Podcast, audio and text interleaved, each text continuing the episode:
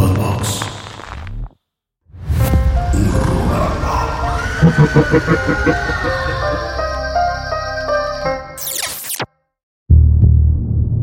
Saludos amigos de Horrorama, bienvenidos a un nuevo capítulo de esta cuarta temporada. Mike, ¿cómo estás? Muy bien, Dengue, muy feliz, muy contento. Vientos. En unos días me voy de vacaciones. Unas muy merecidas vacaciones, así que Merecidas, gente del futuro que está viendo este programa, Cuando, cuando ustedes vean este capítulo, Mike ya va a estar en, en- en- en el viejo continente. sí, ahí voy a, voy a estar dando el rol eh, con Milena, con Marquitos, con Ayari. Llévate stickers de Horrorama. Ah, por supuesto, güey, van a vandalizar algún monumento importante. Sí, nuestras mamás estarían orgullosas de vandalizar el viejo continente. Sí, definitivamente. Con stickers de Horrorama. Sí, no, claro, claro, claro que sí. Que, que además sí siento que mi barrio ya está vandalizado con stickers de Horrorama. La- las cercanías, como que luego voy caminando y es como... Pues ahí...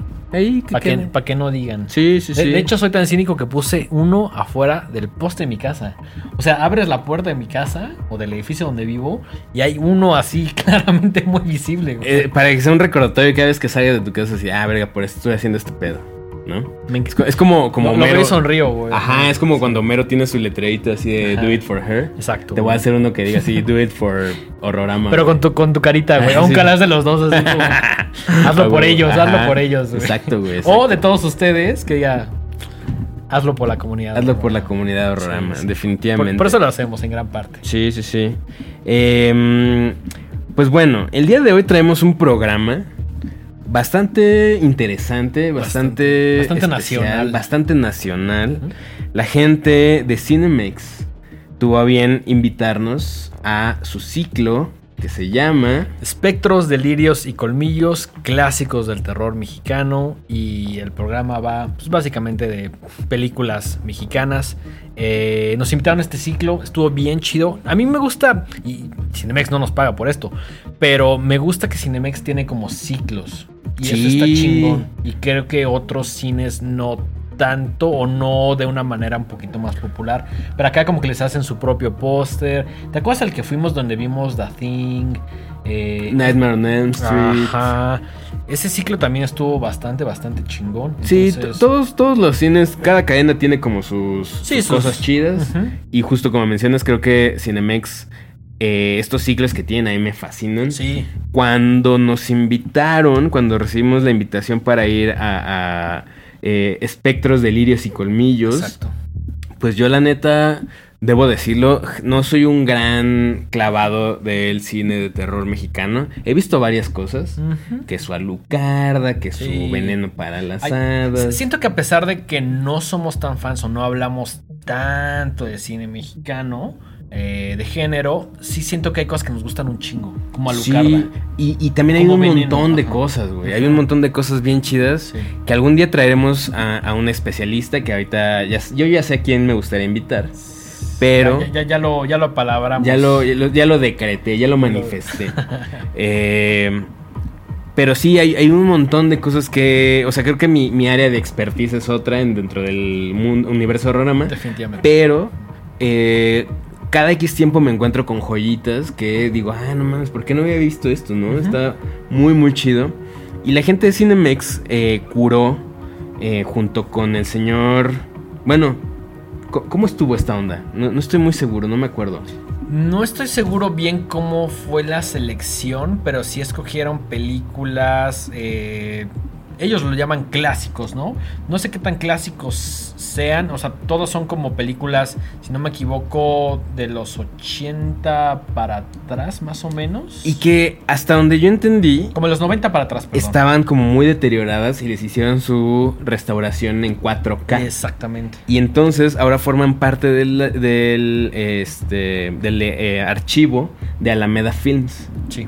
¿no? Que durante mucho tiempo pues no se podían, o sea, o, o estaban en una calidad muy mala o estaban ahí medio perdidas y ahora pues la gente las puede ir a disfrutar.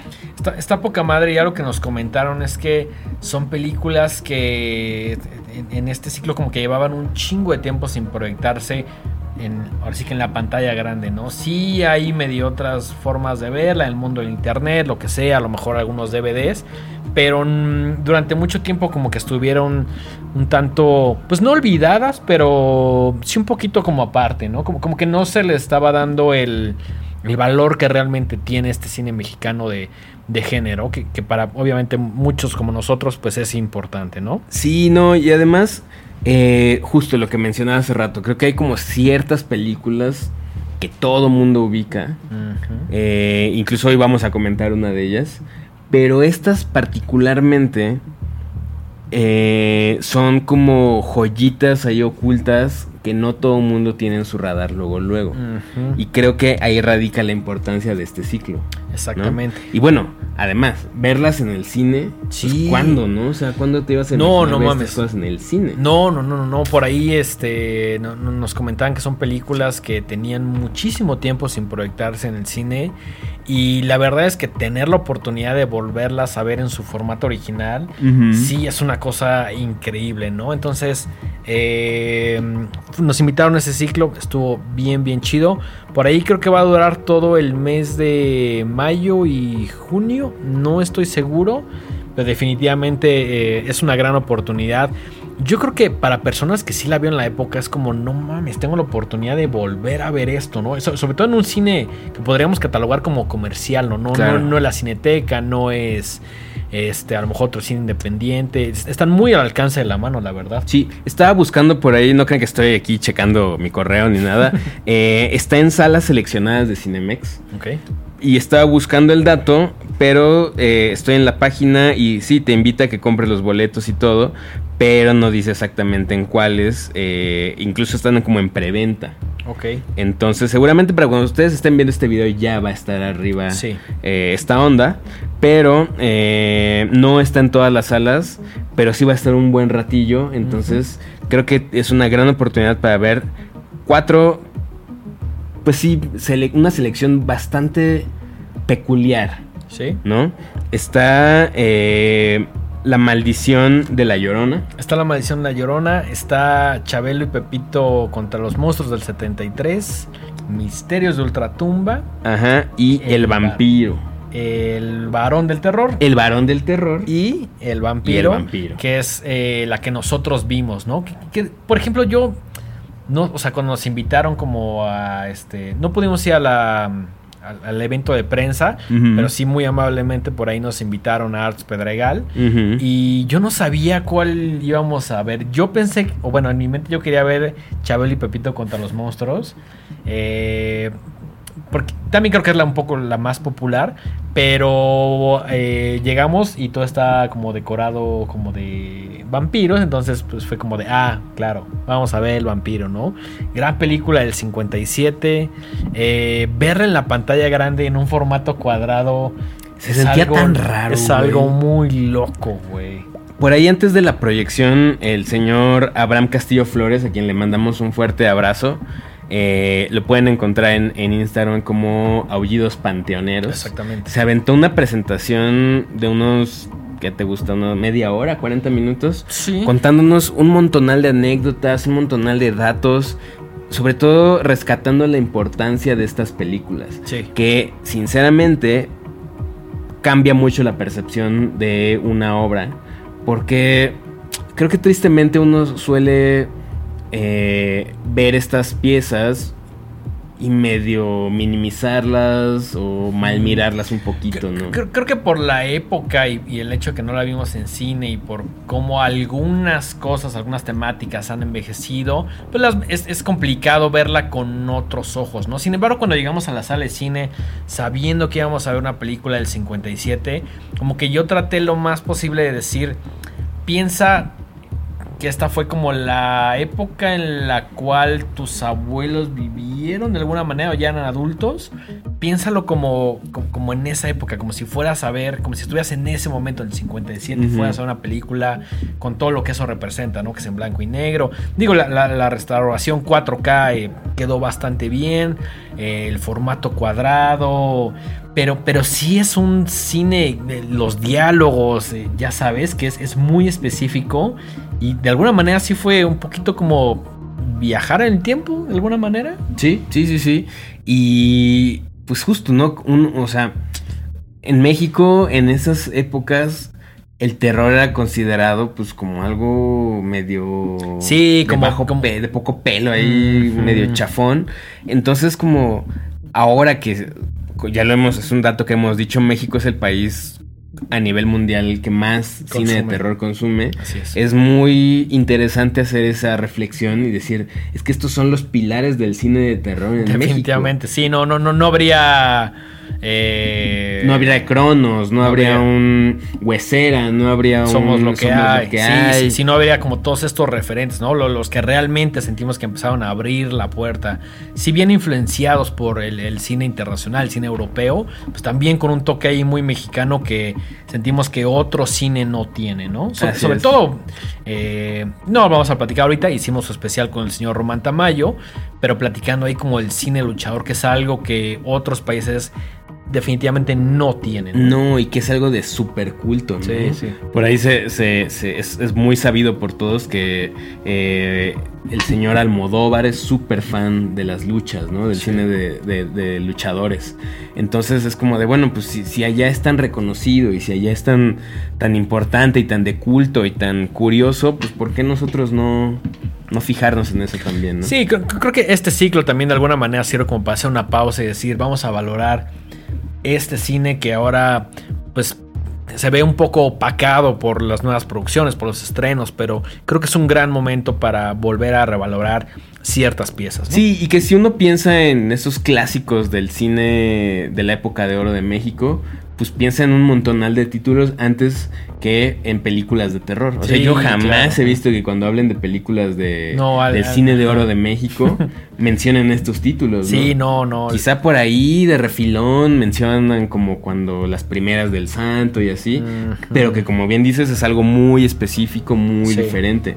Y esto es otra onda, esto es cine de género, ¿no? Sí, Cine- completamente. O sea, gente queriendo contar historias de terror. Sí, y, siento que en su momento, digo, yo no crecí en el 57, pero bastante innovador y, bastante atractivo, a pesar de que las películas hoy en día se puedan ver como de cierta manera o no tengan como tantas escenas que estamos acostumbrados o no, no, no tengan como esta, por decirlo así, cuota de- visual de, ah, se tiene que ver así o tiene muchas escenas de sangre o bla, bla, bla. Creo que en su momento sí era un cine muy atractivo porque salía de esa línea de eh, a lo mejor la comedia o del O drama. El o- drama o, o más costumbristas, ¿no? Sí, Como sí. estas miradas a, a un México más rural. Exacto. ¿no? O a ciertos estereotipos que obviamente también eh, impulsaron a que México tuviera cierta... eh, que, la, que la gente del extranjero se, hicierta, se hiciera cierta idea de cómo es México y cómo se ve, ¿no? Exactamente. De gente de a caballo, con sombreros. Eh, sí, mu- mu- mucho estereotipo que hoy en mucho día. estereotipo. pues, que digo, no está mal, pero esto es otra cosa. Sí, completamente. Curiosamente, uno, uno de los ejercicios que hice fue decir, quiero ver, tomando en cuenta el discurso contemporáneo, qué tan bien o qué tan mal ha envejecido. Por ahí tiene algunas frases, algunos tropezones que obviamente los entiendes por la época en la que fue escrita, hecha la película, ¿no?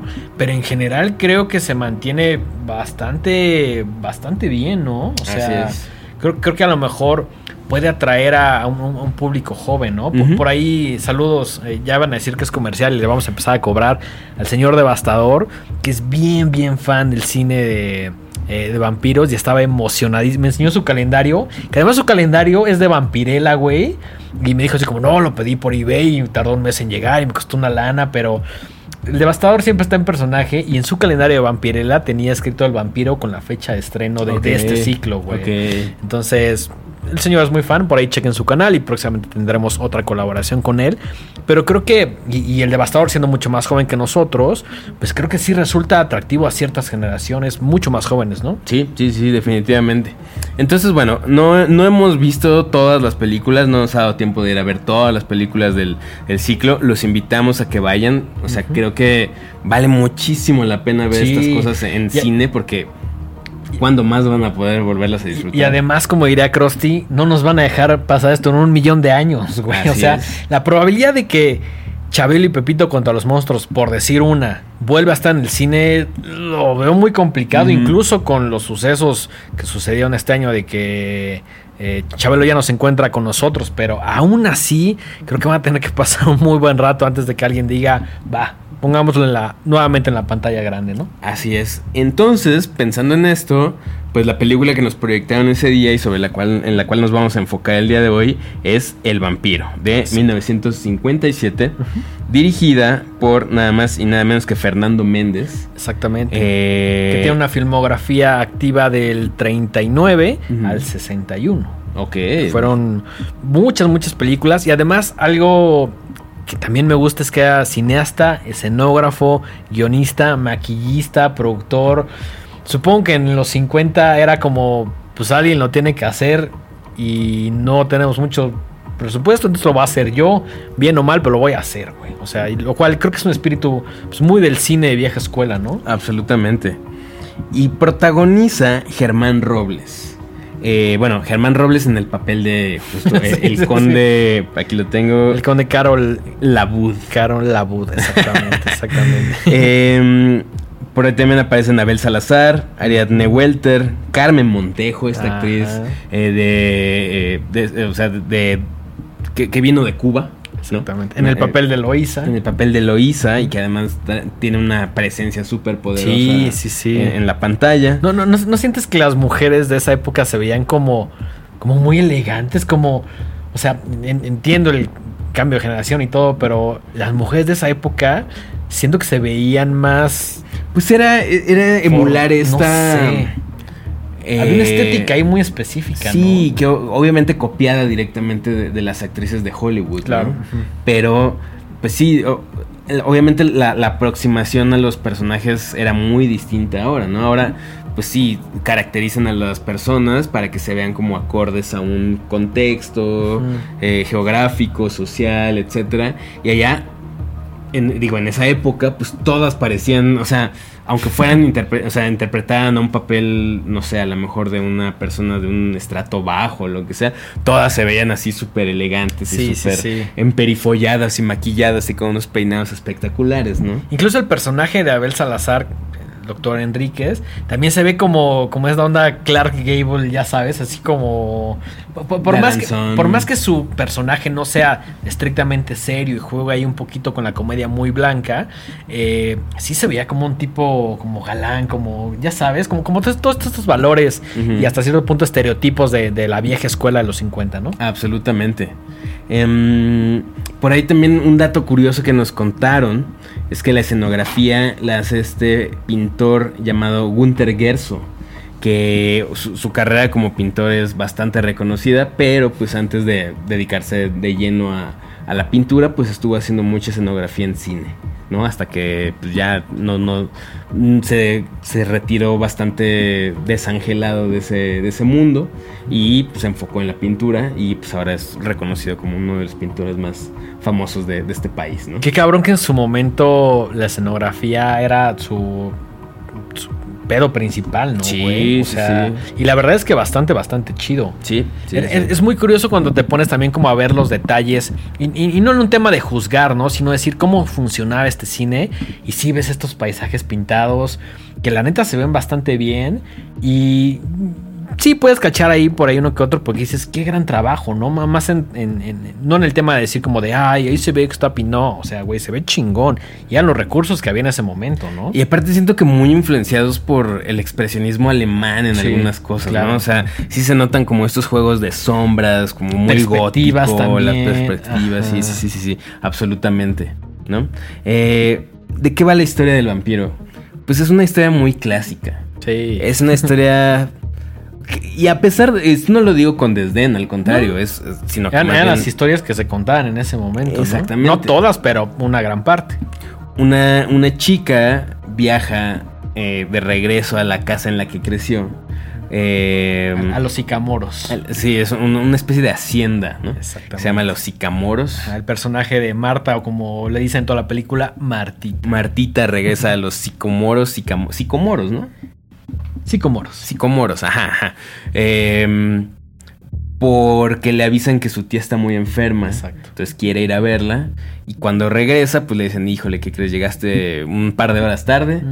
Eh, Que, que además es, sí es una travesía complicada cuando llega, ¿no? Porque ya hay como la- lo que es, es como la estación del, del tren. ajá. Y de pronto dice como de, ay, pero tengo que llegar a los sicamoros, pero no hay ahorita una manera de llegar ahí, ¿no? Sí, porque además ya desde ahí te están poniendo como el mood de la película. Exacto. Te dicen, pues es que la gente no sale de noche porque dicen que aquí se aparecen cosas sí. siniestras, ¿no? Sí, sí, sí, sí. Desde los primeros minutos ya te está poniendo con el mood. Hay como una bruma ahí interesante en la estación. Llega, llega un, secuaz ahí a recoger muy convenientemente del tren una caja llena de tierra desde Eh, Hungría, creo que la Hungría, traen, creo que ¿no? sí, ajá. Y obviamente esto es una referencia absoluta a pues cuando viaja Drácula en, en barco en el Demeter, En el Demeter. y trae esta caja llena de, de tierra de Transilvania, porque ahí es donde reposa, ¿no?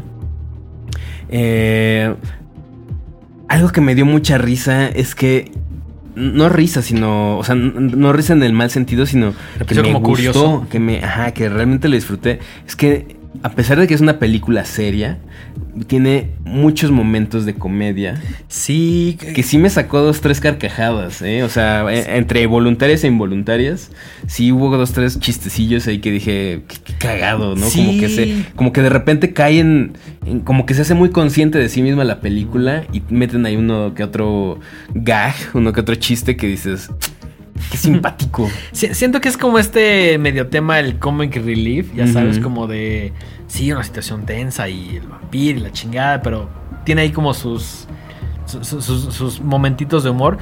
Yo me estaba preguntando, porque acá obviamente la, la ves con, con, con otro contexto, ¿no? Viviendo en 2023.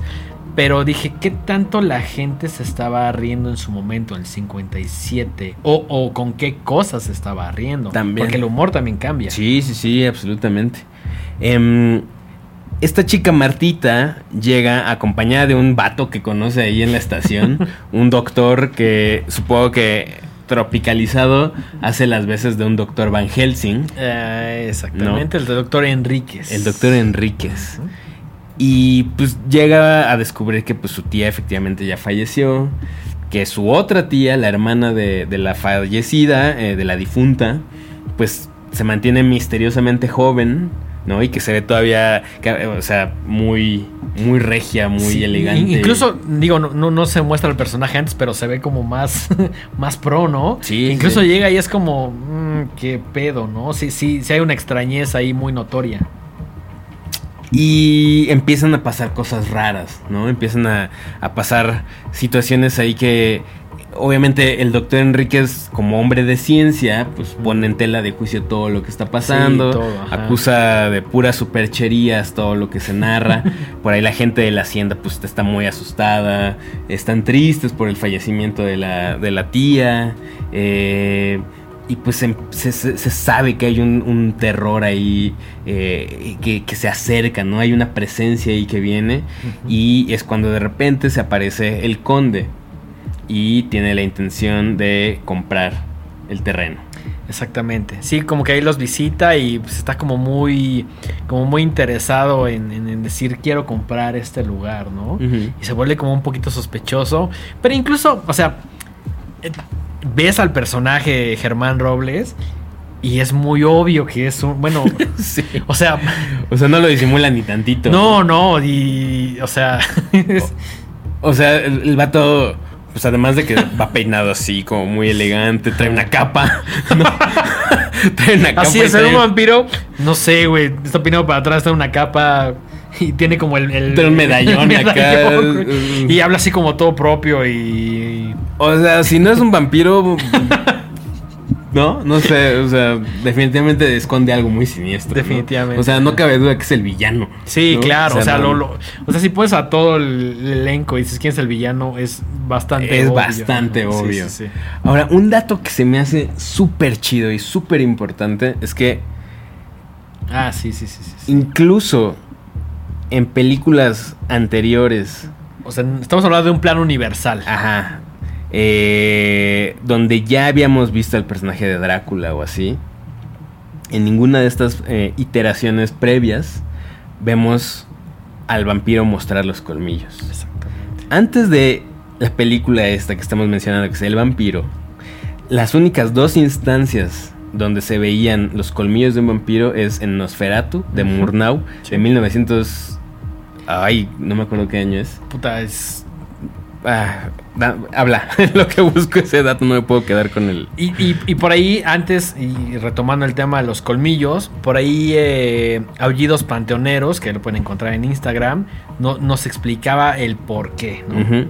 Eh, de mil, eh, Nosferatu de 1922.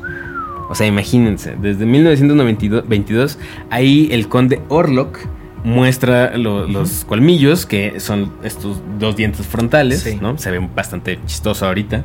Eh, y luego hay otra película que, sinceramente, este sí dato no lo voy a encontrar en este momento, pero es una película como mm, asiática, como árabe, donde también eh, se muestra por ahí como unos colmillos, pero ni siquiera Bela Lugosi, No. ni- no, no, no. Es- es- ese dato como que no, lo había tenido como tan presente, pero Bela Lugosi, a quien reconocemos principalmente como el Drácula o el, o el Drácula que menos a nosotros o a mí me tocó, no, no tiene el tema de los colmillos y es justamente en esta película del 57 que Germán Robles se le ven, se, le- se- se ven los colmillos, ¿no? Y a partir de ahí jamás volvemos a ver un vampiro sin que muestre los colmillos. Exactamente. O sea, esa es la gran, o sea, no, no se me hace poca cosa. Una de las grandes contribuciones. Es una de las grandes, grandísimas contribuciones Sí. de- del cine mexicano al folclore, de, de- al mito del vampiro en el cine, ¿no? Y es un fun fact increíble, güey. Sí, y justo el señor Abraham Castillo nos platicaba que la razón por la que no lo hacían es porque es dificilísimo hablar con colmillos. Sí, cuando agarras como los de plástico que están en la piñata, güey, no, no se entiende ni madres, güey. Sí, hoy en día pues ya hay otras técnicas, Sí. ya hay mucho también ahí de digital y lo que sea. Pero pues en ese momento pues se tenía que resolver con lo que había y era muy complicado hablar con colmillos, entonces por eso no lo hacían. Sin embargo, Germán Robles es el primer vampiro ya como en esta versión de, de conde con capa y todo que muestra los colmillos. Que además dentro de esa in- introducción no tan breve y, no lo digo a manera de queja, la disfrutamos muchísimo. eh, había como una imagen donde venían diferentes eh, iteraciones, por decir así, de, de- de los diferentes Dráculas, que fue una de las cosas que más me gustó, ¿no? Eh, el Conde Frankenhausen, eh, Chiqui Drácula, Barón Drácula, el Barón Draculstein, interpretado majestuosamente por el señor eh, del Castillo. Ay, se me olvidó. Eduardo del Castillo, no estoy seguro. Ah, Eric del Castillo. Eric del Castillo, Sí, sí, exactamente. sí. Y pues Conde Drácula, siendo al menos el que nos, más nos tocó a nosotros, Chiqui Drácula, ¿no? Creo que sí. Muchísimo Sí. respeto al señor Carlos Espejel. Man, sí.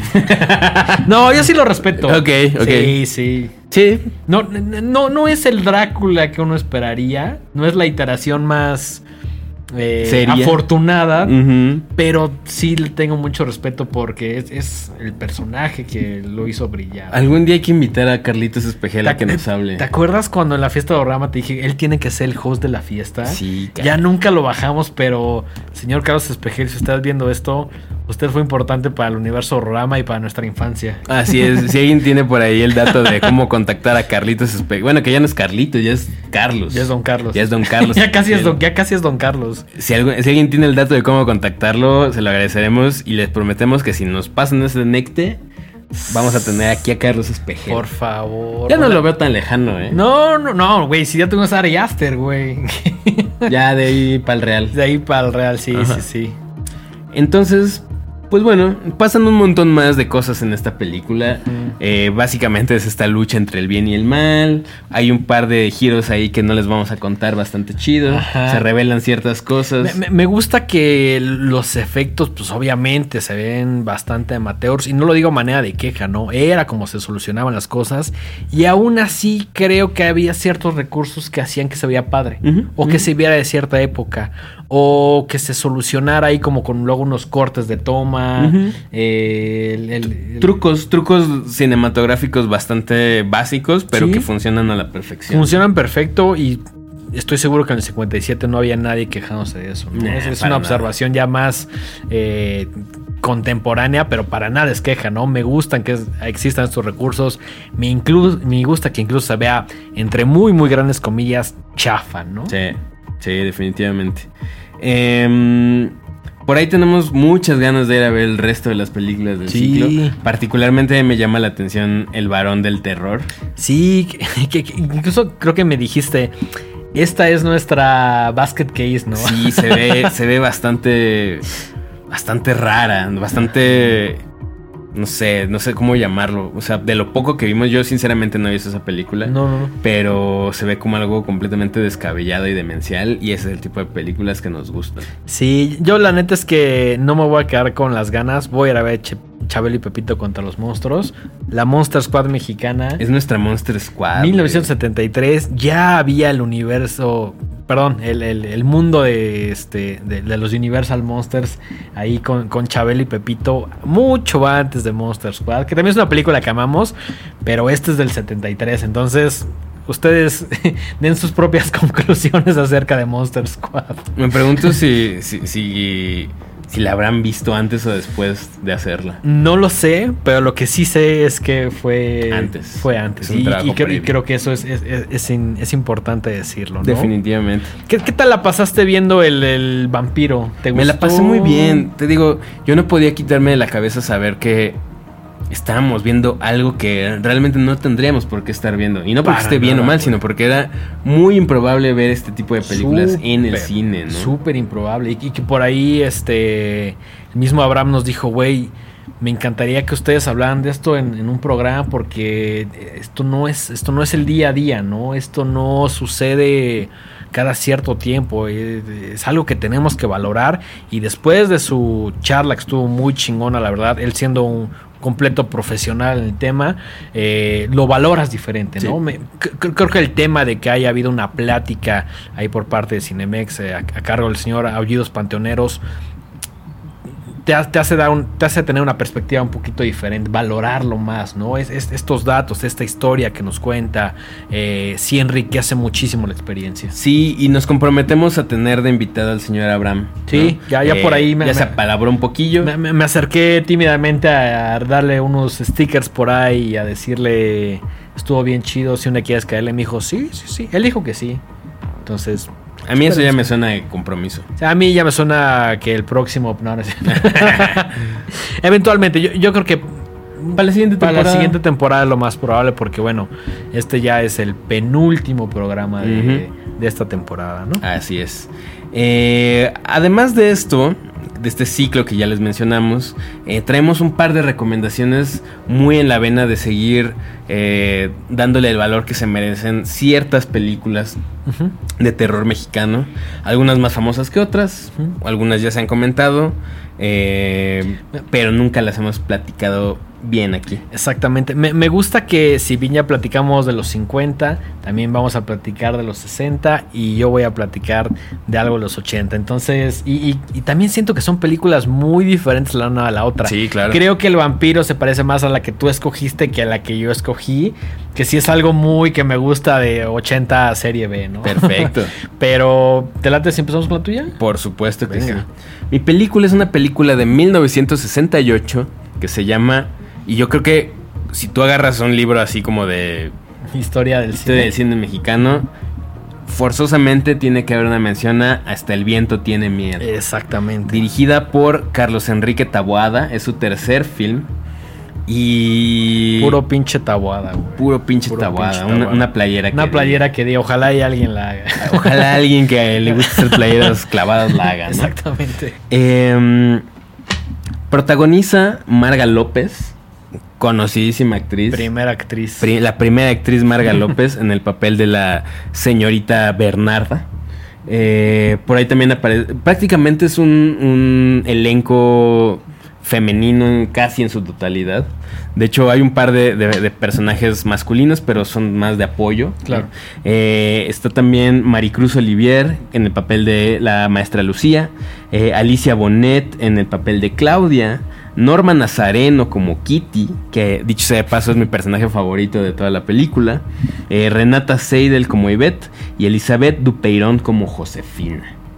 Em, la película, recuérdanos de qué año es. Es de 1968. 68. Sí, sí, sí. Y se ve como de 1968. Y se ve sesenterísima por donde la veas. Que, que creo que esta sí tuvo una remasterización Incluso tuvo un, remake. Ok. Sí, claro, claro. Martita y Gareda. Exactamente. creo que no es el más afortunado. No, pero bueno, también existe.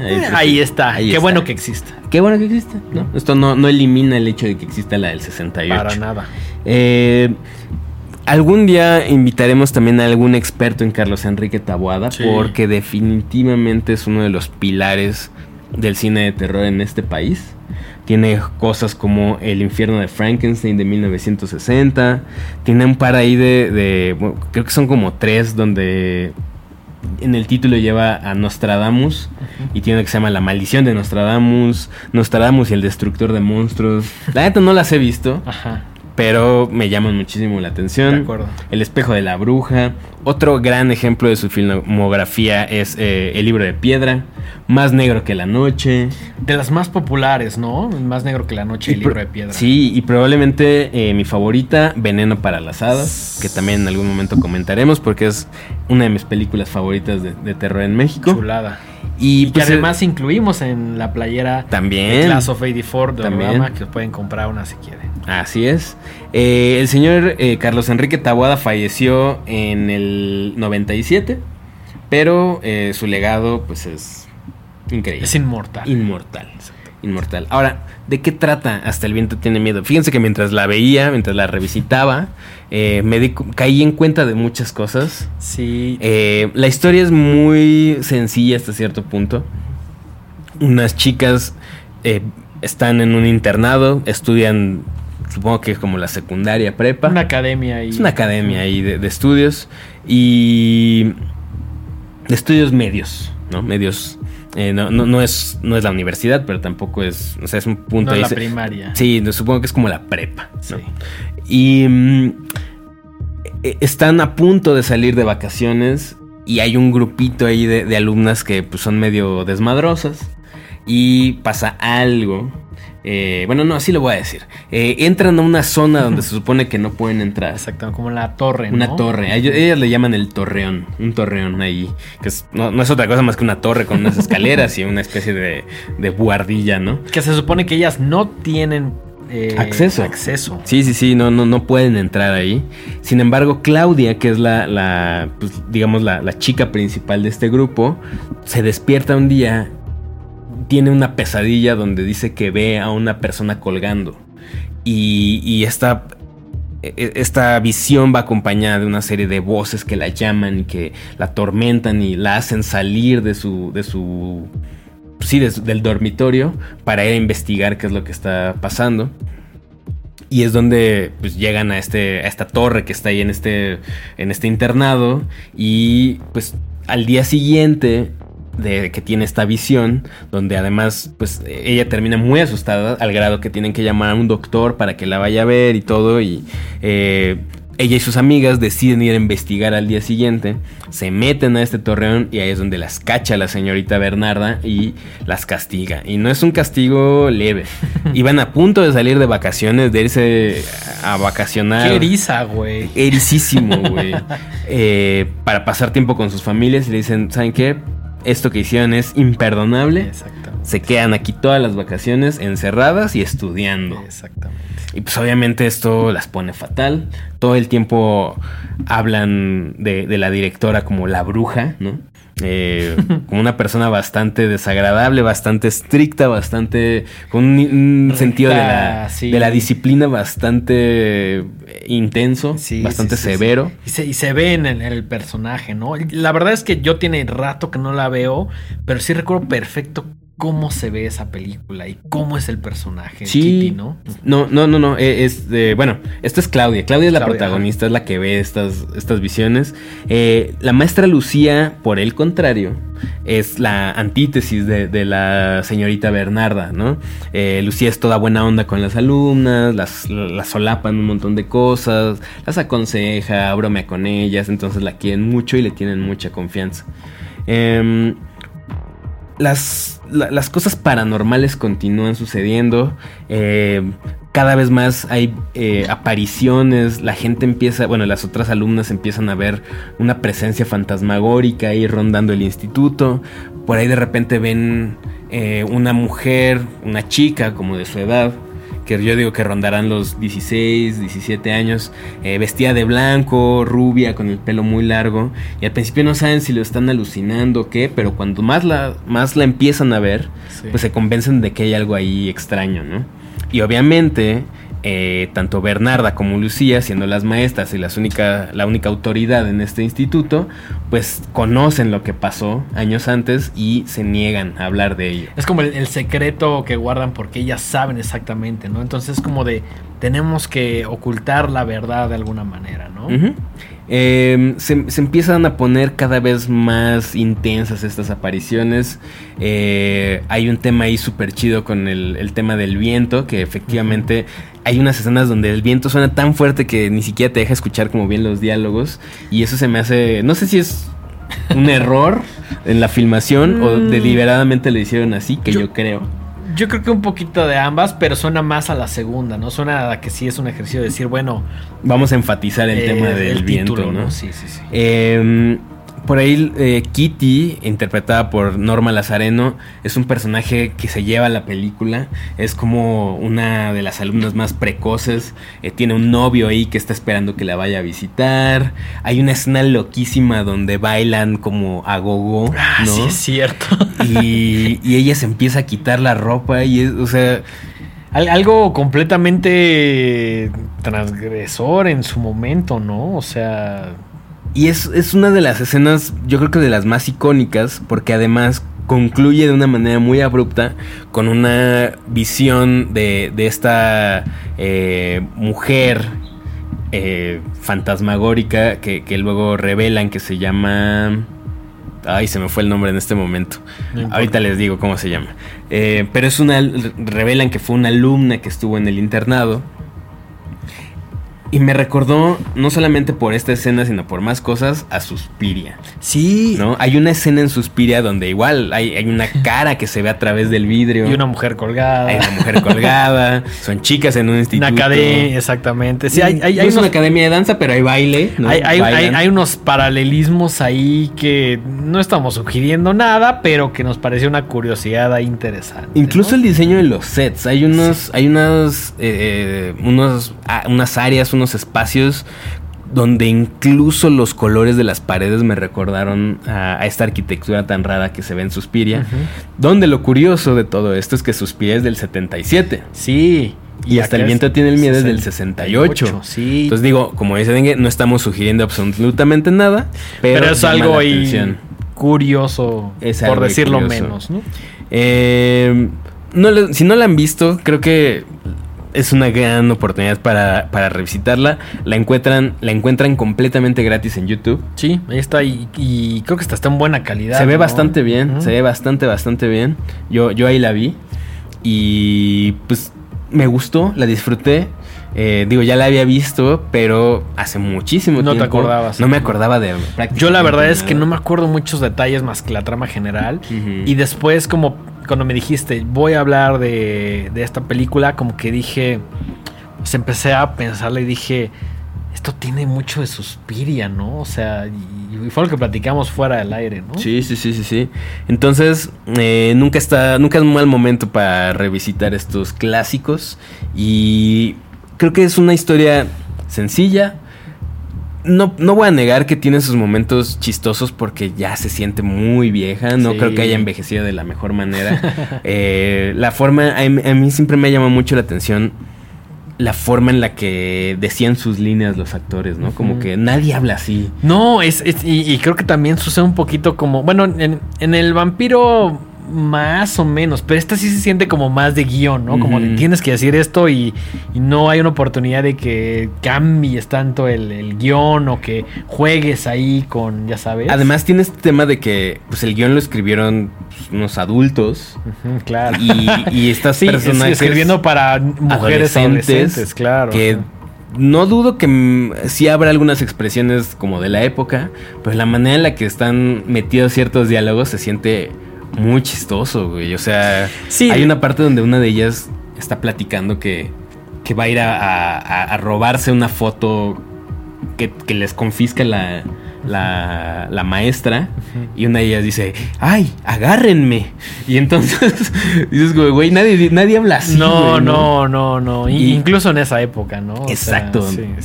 Pero no, sí, no deja de ser una gran película, ¿no? Tiene es muy atmosférica. Toda la película se siente como esta vibra pesada. A, mí, ¿sabes qué me dio? Como. Y, y, nosotros no, no estamos muy de acuerdo con el término de terror elevado, ¿no? Pero sí, sí, o sea, si nos gusta el término, creo que sería el terror elevado, entre algunas comillas, de finales de los 60, ¿no? Sí, porque no recurría a monstruos, no recurría a luchadores. Tenía que ver más como con, eh, como con esta tensión, como con los diálogos, como con otros cierto tipo de cosas que ayudan a construir, como bien mencionas, una atmósfera, ¿no? Sí, eh, raya prácticamente en el terror gótico, ¿no? Estas historias clásicas de fantasmas. Y por ahí tiene un giro de tuerca bastante peculiar, bastante interesante. Y, la forma en la que acaba y cómo se resuelve me dejó una sensación bastante, bastante chida, bastante satisfactoria. Así que eh, no pueden dejar de volver a ver Hasta el viento tiene miedo de 1968, dirigida por Carlos Enrique Taboada y que pueden encontrar en YouTube completamente gratis y en gran calidad. En su YouTube más cercano ahí encuentran esta recomendación de Mike, Hasta el viento tiene miedo, en 1968. Ahora, Denguito, por favor, vamos con tu recomendación. Lo mío es una mamada, güey. Me encanta. Pero una mamada increíble, güey. Película de 1989 de super serie B. Esto no se ve elegante, esto no se ve cuidado en el estricto sentido de la palabra. Estoy hablando de nada más y nada menos que Ladrones de Tumbas de 1989. De. Mm, que en inglés le pusieron Grave Robbers. Ok. Y además es una de las pocas películas que tuvo un tratamiento 4K. Lo cual no es para nada el común denominador de esta serie B de películas de mediados finales de los 80. Para nada. O sea, este cine sí fue de alguna manera como medio despreciado, como medio... Eh, no sé, no, era lo que no se tomaba tan en serio, ¿no? ¿El terror despreciado? ¿Cuándo, güey? casi eso casi nunca pasa. Sí, no, muy extraño. Extrañamente, este, en, su momento no fue la película más, más popular. Eh, eh, dirigida por el señor Galindo Jr., Rubén Galindo Jr. Eh, es una película muy muy divertida que te digo, yo la descubrí, mm, ya medio la tenía yo ubicada, pero hay películas un poquito similares, eh, algunas de Rubén y otras no, que salieron como también en esta, dentro de la serie B de los 80, dentro de esta época. Y yo realmente tomé la decisión de ver específicamente esta porque la recomiendan en este documental, en esta serie documental que está dividida en tres partes que se llama In Search of Darkness. De hecho, por ahí Gigi Saúl Guerrero, que es eh, amiga e invitada de Horrorama, que pueden ver hace unos capítulos en esta temporada, unos capítulos atrás tuvimos una charla con ella, aparece en In Search of Darkness, no hablando específicamente de esta película, pero sí al trabajo de Rubén Galindo Jr. diciendo gran influencia, gran fan. Ese güey chingón, ¿no? Él dirige esta película. ¿De qué va la película? Pues básicamente las primeras escenas son como en la época de la Inquisición, donde aparece como este personaje que a lo largo se, la se lo va a llamar como el verdugo, ¿no? Entonces por ahí sale como con una idea de decir, tenemos que engendrar al hijo de Satanás, ¿no? Entonces por ahí como que rapta una persona, está como ahí un pentagrama, la tiene ahí, le está como torturando y en el momento en el cual va a abusar de ella, por ahí llegan como algunos inquisidores, detienen todo este pedo y dicen, bueno, vamos a agarrar a este personaje de El Verdugo, eh, protagonizado por el señor Agustín Bernal, y dicen, bueno, ¿sabes qué? Es, esta es la época de la Inquisición, entonces te vamos a torturar, ¿no? y él empieza a decirles, güey, la neta, yo voy a regresar, no sé bien cuándo ni cómo, pero voy a regresar. Y lo empiezan a torturar ahí como con... De estas como que te estiraban. Y por ahí es curioso porque le clavan como un hacha, güey. Entonces le clavan el hacha y pues ahí se queda y eso pasa hace mucho tiempo, ¿no? Regresa un poquito a la actualidad, a los 80 para ser específico. La actualidad. La actualidad. Valle de Bravo, lugar que todos hemos conocido. Me encanta. Eso es increíble, güey. O sea, creo, creo, que podríamos hacer un especial de las locaciones. O sea, si nos llevábamos bien con el señor Rubén Galindo Jr., probablemente nos diría como de, sí, ahí grabamos esta escena. Y la verdad es que muchas de las cosas que suceden sí son como en, en, en la parte más boscosa, más, más, obvia de Valle de Bravo. Lo que esperarías como se viera, ¿no?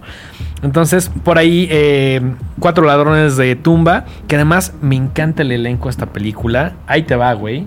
¿Cuándo en tu vida habías visto juntos a Ernesto Laguardia? Uf. Andrea Legarreta. No mames. Una, una Andrea Legarreta muy, muy joven, que ni siquiera aparece ella.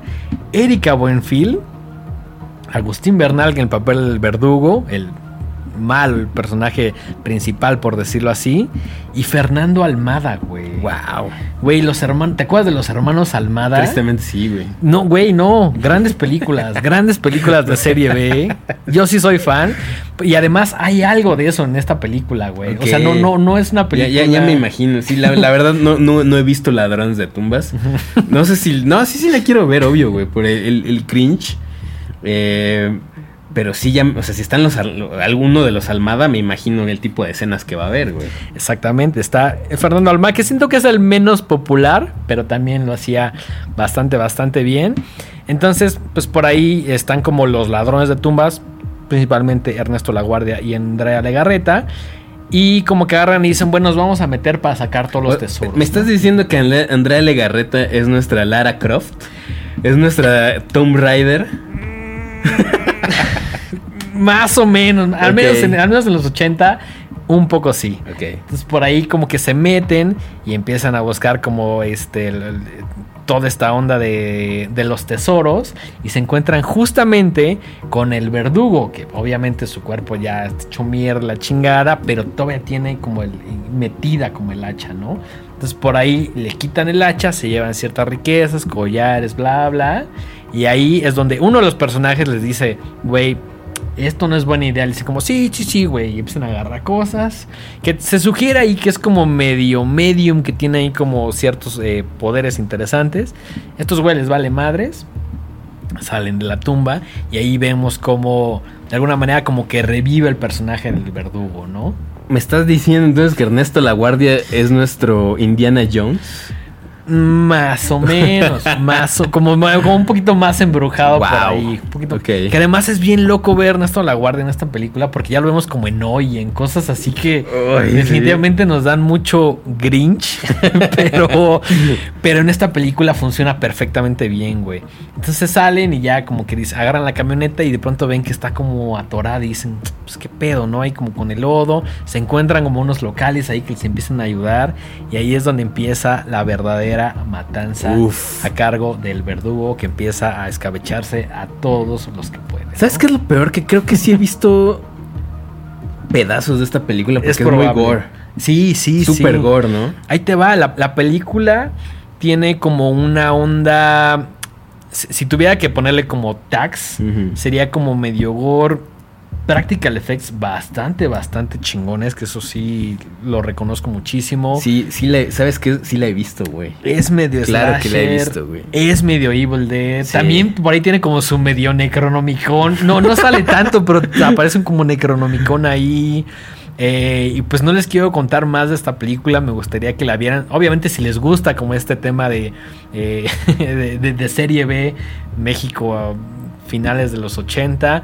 eh, y pues básicamente ahí es cuando eh, ap- aparece el personaje de, de Fernando Almada que dice, tengo que recuperar este pedo y tengo que destruir al verdugo. Wow. Es, es una joya por donde se Pura le magia, güey. Pura magia. Y además es una de esas películas que sí es de súper, súper culto en Estados Unidos y en, en países como España. Ahí Sí. sí. gustó muchísimo, yo creo que más en México.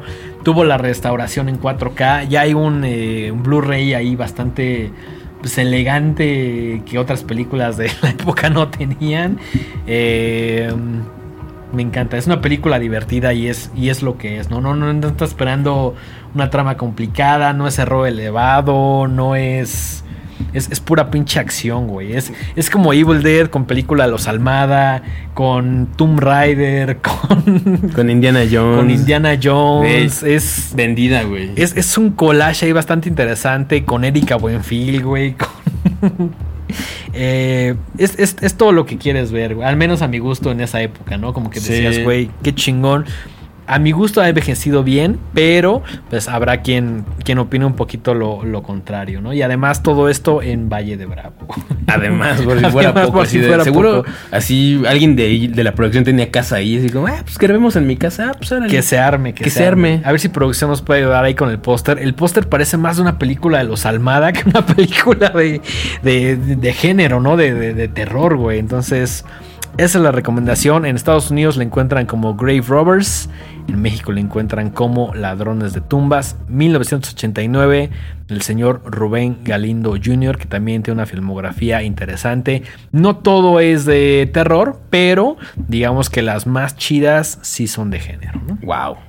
Pues creo que no- con esto podemos irnos despidiendo. Sí. Creo que se llevan de tarea eh, ir a ver el, el ciclo de, Vean el ciclo. Ajá. Aunque, De- sea, aunque sea solo una. Sí, por lo menos una. Por lo Escojan menos una. una, sí, sí, Digo, sí. obviamente se pueden aventar todas. Estaría increíble. Estaría increíble. Recuerden que es El Varón del Terror, el vampiro, Misterios de Ultratumba, La Maldición de la Llorona y Chabelo y Pepito contra los monstruos. Nuestra Monster Squad, 1973, está en el ciclo en Cinemex llamado Espantos, Delirios y Colmillos, clásicos del terror mexicano. Eh, se llevan de tarea a ver también eh, Hasta el Viento tiene miedo. Hasta el viento tiene y miedo. Ladrones de Tumbas. Y ladrones de tumbas. O sea que hay mucho para rascarle ahí todavía en el cine de terror mexicano. Exactamente. Y además Ladrones de Tumbas está completamente gratis. en- no, perdón, no está gratis. Está en... No sé si en YouTube está gratis. Pero definitivamente la encuentran en Apple TV y en Google Play. Ah, bueno, pues ahí está. O sea, en, Apple TV, opciones en hay. Apple TV con la, esta restauración 4K se ve bastante bonito. De lujo, de lujo. Pues, Denguito, tus redes sociales. Estoy en todos lados como arroba el dengue, por ahí en Twitter, Instagram y TikTok. Las redes de este programa es arroba los horrorama. Recuerden que nos encuentran en todas las plataformas de streaming, todas las plataformas de audio y video. Si buscan ahí horrorama, seguramente apareceremos nosotros. Mike, tus redes personales. Yo estoy como arroba Mike-Sandoval- en Instagram y arroba Miguel Sandoval en Twitter. Y pues no olviden suscribirse, no olviden compartirlo. Recuerden eh, que al final del día, si este proyecto crece, vamos a poder hacer más programas, vamos a poder hacer Más esta comunidad más grande. Más merch, más, más boletos. más fiestas. Todas esas Sí. cosas gratis que a ustedes les gustan van a ser posibles si siguen haciendo que la comunidad Horrorama crezca. Exactamente, por ahí regálanos un like, un subscribe, compartan el programa. Recuerden que si quieren un saludo o que mencionemos algo, Sí. déjenos ahí un comentario en, en YouTube. No les cuesta nada y a nosotros nos sirve muchísimo. Exactamente, un likecito. Yo lo que hago es, cada video que veo que me gusta, le doy un like. Y antes no lo hacía, pero ahora creo, ya, ya como creador de contenido, digo, esto va a ayudar a Sí, alguien más. sí, Echémosle sí. un like. Ya si tengo algo que opinar, pues lo pongo ahí en los comentarios de YouTube. Tal cual, tal cual. Buenísimo. Eh, pues nos podemos ir despidiendo. Sí. Esto fue otro episodio de Horrorama. Nos vemos en el siguiente. Hasta la próxima. Adiós.